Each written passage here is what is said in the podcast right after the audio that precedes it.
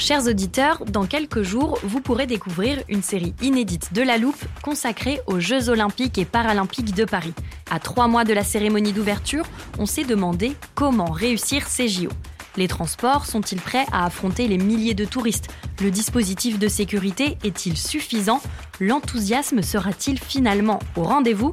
Pour répondre, on plonge durant cinq épisodes dans les archives des éditions précédentes, accompagnés des journalistes de l'Express. C'est à retrouver à partir du 13 mai sur toutes les plateformes d'écoute.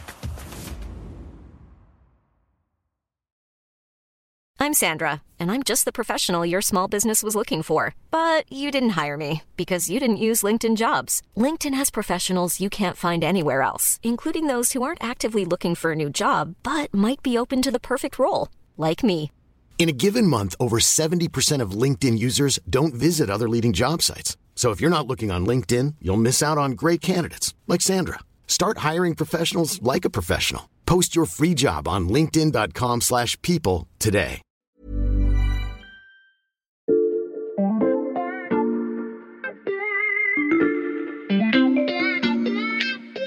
Salut, c'est Xavier Yvon. Nous sommes le mercredi 28 septembre 2022. Bienvenue dans La Loupe, le podcast quotidien de l'Express.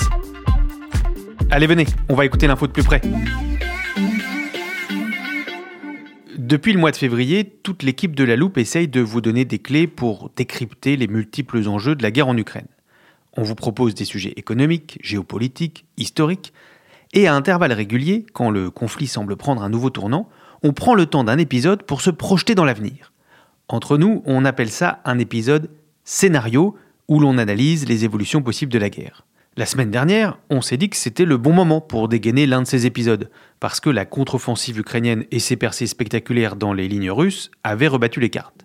On a appelé Clément Dagnès du service Monde de l'Express, qui travaillait sur le sujet. On a commencé à construire l'épisode, et puis...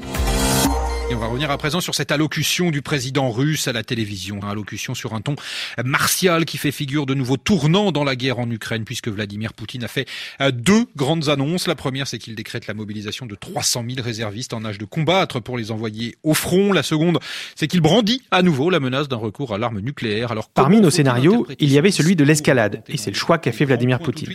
Alors, on a adapté un peu notre programme, on va bien se projeter dans l'avenir dans cet épisode, mais pour se demander jusqu'où ira le président russe, quel sera le prochain coup de Poutine et quelles conséquences pour la Russie et l'Europe, ce sont les questions qu'on passe à la loupe aujourd'hui.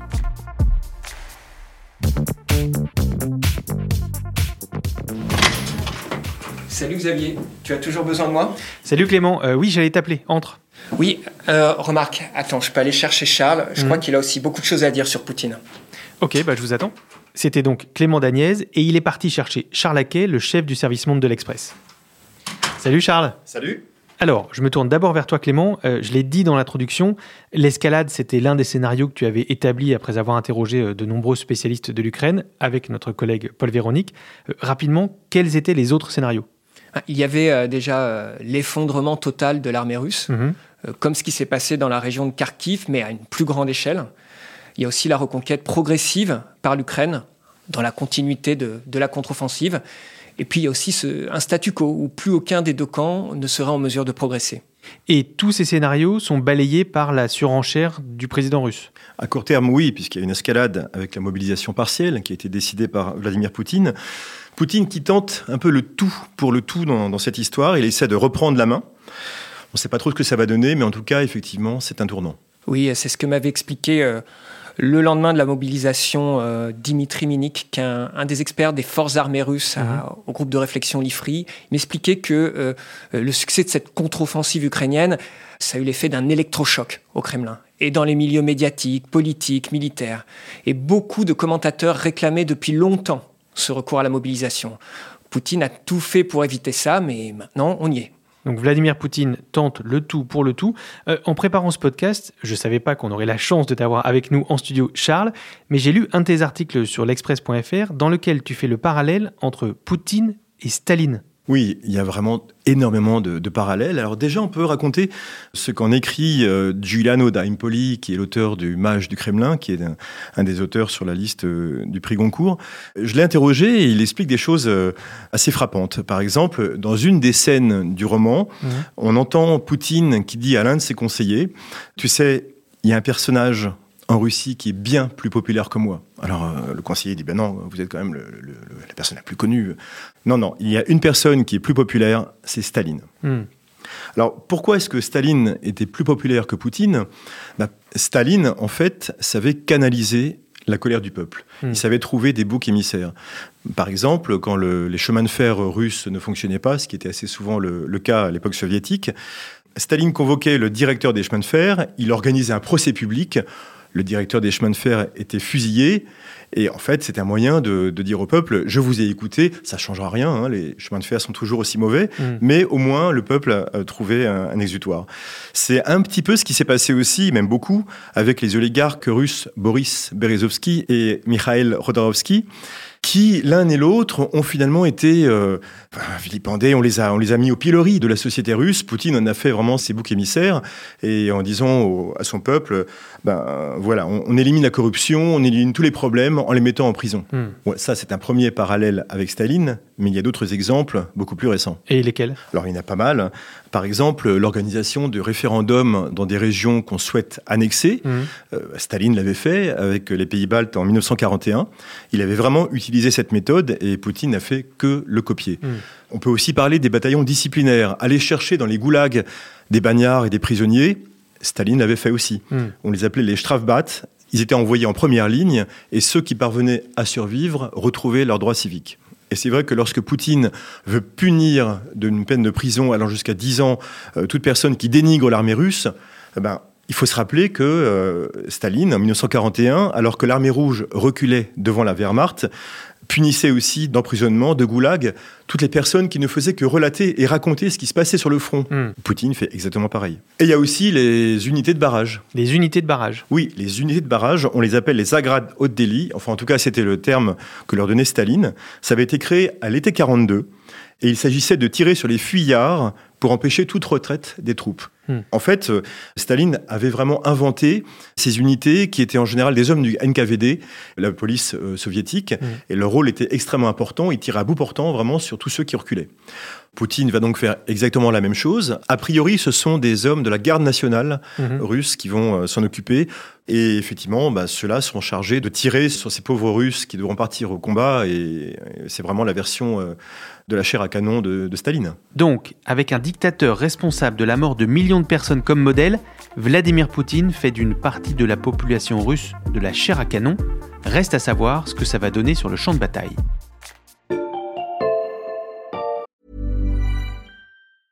When you're ready to pop the question, the last thing you want to do is second guess the ring. At BlueNile.com, you can design a one-of-a-kind ring with the ease and convenience of shopping online. Choose your diamond and setting. When you find the one, you'll get it delivered right to your door. Go to Bluenile.com and use promo code LISTEN to get $50 off your purchase of $500 or more. That's code LISTEN at Bluenile.com for $50 off your purchase. Bluenile.com code LISTEN.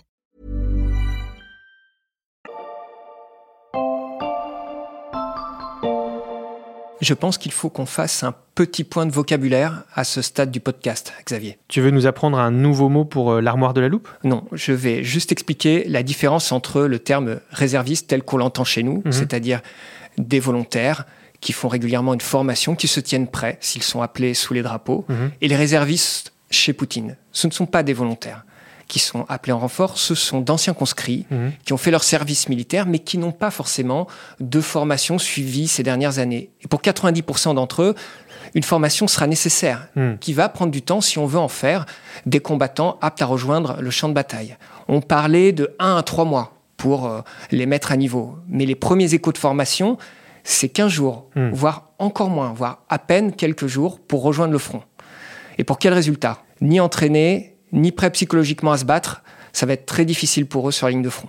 Oui, ça pose, euh, Clément l'a souligné, beaucoup de questions. Il y a effectivement la, la formation, mais d'un point de vue logistique plus large, comment faire venir, faire affluer 300 000 hommes Hmm. sur le front, sur le champ de bataille? C'est très compliqué et on peut se demander euh, effectivement euh, à quel poste on va les, les affecter. Euh, ils, ils vont être armés évidemment, mais euh, ça demande aussi énormément d'ingénierie, ça demande des officiers, ça demande une intelligence tactique pour, euh, pour les utiliser. Et euh, on sait très bien que les Russes manquent énormément d'officiers euh, depuis les premiers mois de la guerre, parce que Mm. beaucoup ont été tués. Et là encore, on ne peut pas s'empêcher de faire un petit tour en arrière. Euh, en, en 42, à Stalingrad et dans les grandes batailles qu'ont menées les Russes, on se rappelle des vagues de combattants qui arrivaient, qui affluaient les unes après les autres comme ça. Elles se fracassaient contre le mur des Allemands. La première était, faisait 10 mètres, la deuxième faisait 15, la troisième faisait 20. L'homme ne comptait pas, les ressources humaines ne comptaient pas, mais la neuvième vague réussissait à atteindre les Allemands. On a un petit peu l'impression que les Russes sont encore dans ce logiciel. Hmm. Autrement dit, c'est pas du tout sûr que la mobilisation soit de nature à, à changer le cours de la guerre. Dans ce contexte, Clément, est-ce que les scénarios que tu mentionnais tout à l'heure ne sont vraiment plus d'actualité? Je pense notamment au premier, l'écroulement total du dispositif militaire russe. En fait, ces scénarios, ils restent valables à long terme, mais aussi à moyen terme. Par exemple, sur l'écroulement du dispositif militaire. Juste pour rappel, c'est déjà arrivé dans l'histoire. Mm. Euh, je lisais une note de Laurence Friedman, qui est professeur émérite au King's College de Londres, spécialiste des études de la guerre. Il prenait pour exemple l'armée afghane à Mm. l'été 2021. On ne s'attendait pas à une déroute si soudaine de cette armée face aux talibans. En revanche, une déroute de l'armée russe, ça impliquerait d'abord un succès de la manœuvre ukrainienne à Kherson, Mhm. et ensuite une débandade généralisée dans le reste de l'Ukraine, dans la partie occupée bien sûr. Ça reste quand même assez hypothétique selon les experts qu'on a interrogés euh, avec Paul. Hmm. Dans tous les cas, il y a un critère à surveiller de près quand on essaie de faire des projections pour la suite. Quel critère, Clément? C'est le soutien militaire et financier des pays occidentaux, avec une inconnue qui est l'hiver, qui sera marqué par l'inflation, comme on Mhm. peut le voir déjà, et aussi de potentielles pénuries d'énergie, puisque les Russes ne livrent quasiment plus de gaz à l'Europe occidentale. Hmm. Quand on avait interrogé des spécialistes sur le scénario numéro 3, celui du statu quo, ils nous avaient dit, attention, le risque, c'est une lassitude des Occidentaux vis-à-vis de ces conséquences de la guerre, et que ça conduise à faire pression sur l'Ukraine pour qu'elle accepte un compromis pas forcément à son avantage. Hmm. Mais ça, c'est ce que les spécialistes disaient avant l'annonce de la mobilisation générale par Poutine. Oui, tout à fait. Et aussi avant l'annonce des référendums sur le rattachement des régions occupées. Ce point-là, justement, ça peut changer la donne sur le terrain, puisque l'offensive des Ukrainiens sera contre des territoires que Moscou considérera comme des territoires russes Hmm. et non plus ukrainiens. Ce qui permettrait à la Russie d'annoncer des représailles, par exemple, plus sévères. Et on voit parallèlement que Vladimir Poutine refait des menaces explicites d'utilisation de la bombe nucléaire, évidemment pour faire peur aux Occidentaux et les obliger à agir en coulisses. Hmm. Justement, sur cette question du nucléaire, est-ce que la fuite en avant de Poutine que vous décrivez change la donne? Alors il y a toujours eu un tabou autour euh, du nucléaire. Mhm. Euh, là, on voit que les experts, et même Washington, donnent un peu plus d'éléments sur ce qui pourrait se passer. Sur le plan militaire, sur le plan tactique, ce que disent les analystes, c'est une seule bombe sur le champ de bataille, ça n'aurait pas forcément beaucoup d'effet tactique, tout simplement parce que euh, les forces ukrainiennes sur ligne de front, elles sont dispersées. Pour changer la donne, il faudrait donc une multitude de frappes, Hmm. ce qui semble hautement improbable. Et puis c'est à double tranchant. Les retombées radioactives atteindraient aussi les soldats russes. Il ne faut pas oublier qu'il y a des soldats russes sur Hmm. le front. C'est sur le, le plan géopolitique que les effets seront les plus importants. Il y aura un effet de sidération. Une bombe nucléaire qui explose, vous rendez-vous compte, ça fait la, ça, la première fois depuis 77 ans qu'on utilise euh, l'arme nucléaire contre des civils, contre une population. Mm. Donc là, effectivement, l'effet psychologique sera très, très important. Euh, D'un autre côté, euh, la Russie basculerait immédiatement dans un statut de paria du monde, au même titre que, et même pire que la Corée du Nord. On pense notamment à, à la Chine. Comment va réagir la Chine? Difficile pour la Chine de soutenir Moscou s'il y a l'utilisation Hmm. d'une bombe atomique. Enfin, en tout cas, tout le monde prend très au sérieux cette menace. Jake Sullivan, qui est le conseiller à la sécurité nationale à la Maison-Blanche, l'a rappelé il y a quelques jours, il prenait ça très au sérieux. Donc les Américains y croient, mais même s'il y a un contre-argument de taille, à mon avis. Quel contre-argument? Bah, contrairement à l'image qu'il donne de lui, Poutine n'est pas très courageux. On pourrait même dire Mm. qu'il est assez trouillard. Rappelez-vous, pendant le Covid, la règle des 6 mètres, tout le monde se souvient de cette immense table derrière laquelle il, accueillait ses rares visiteurs. On peut aussi remarquer le fait qu'il n'a jamais été sur la ligne de front hmm. depuis le, le début du conflit. Donc ce qui peut le faire reculer, c'est que son intégrité physique soit menacée. Et effectivement, s'il balance une bombe nucléaire, il devient un peu l'homme à abattre, tant euh, à l'intérieur de la Russie qu'à l'extérieur des frontières. Hmm. J'ajoute un autre élément que m'expliquait Dimitri Minik de l'IFRI. Cette fuite en avant, elle peut aussi être avec euh, des armes chimiques, des armes bactériologiques. Il n'y a pas que le nucléaire. Le risque pour Vladimir Poutine, c'est de prendre la décision de trop, celle qui, après, risque de précipiter sa chute. Et là, la question qui se posera n'est plus du tout militaire, mais c'est celle de l'avenir politique de la Russie.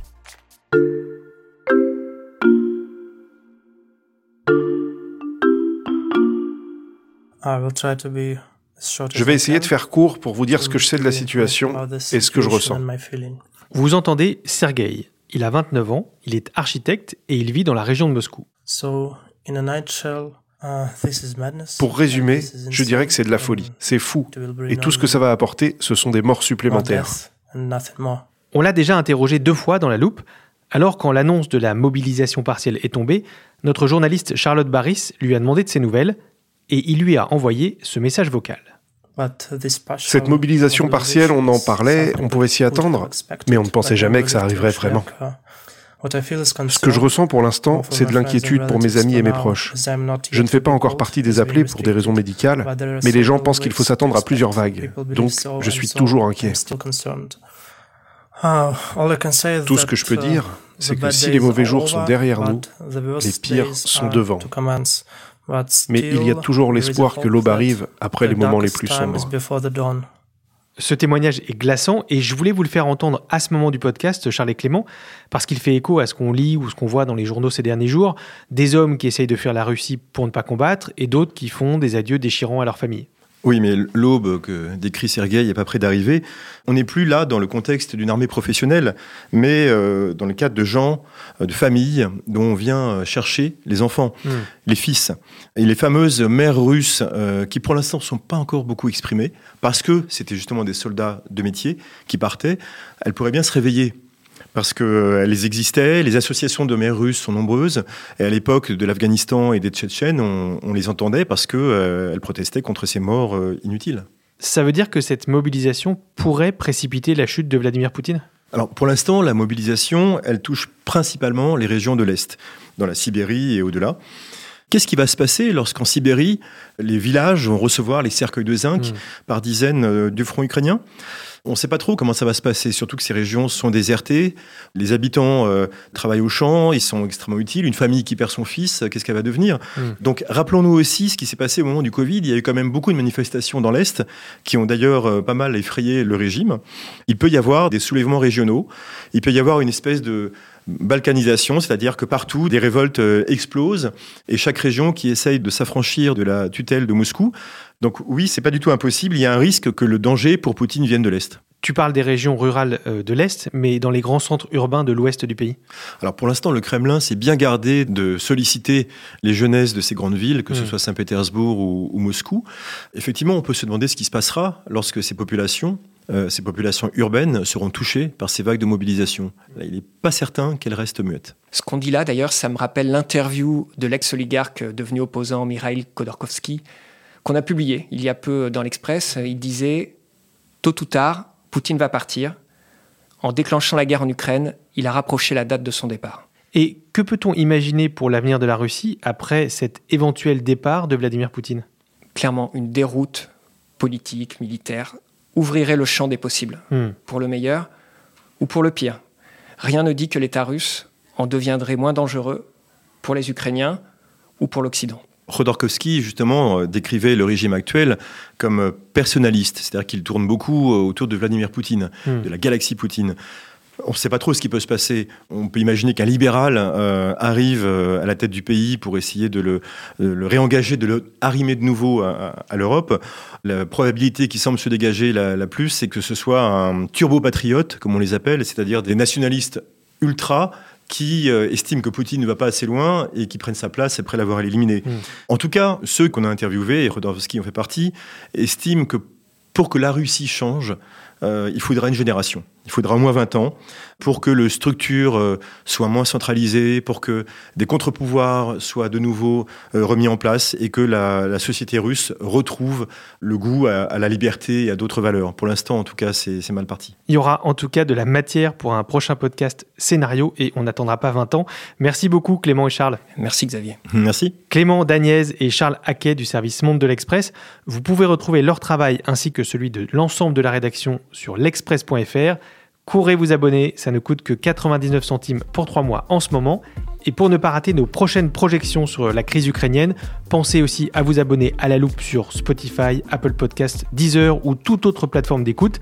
Si vous voulez nous écrire, je vous rappelle l'adresse, la loupe at l'express.fr. Cet épisode a été écrit par Margot Lanuzel, monté par Charlotte Barris et réalisé par Jules Cro. Retrouvez-nous demain pour passer un nouveau sujet à la loupe.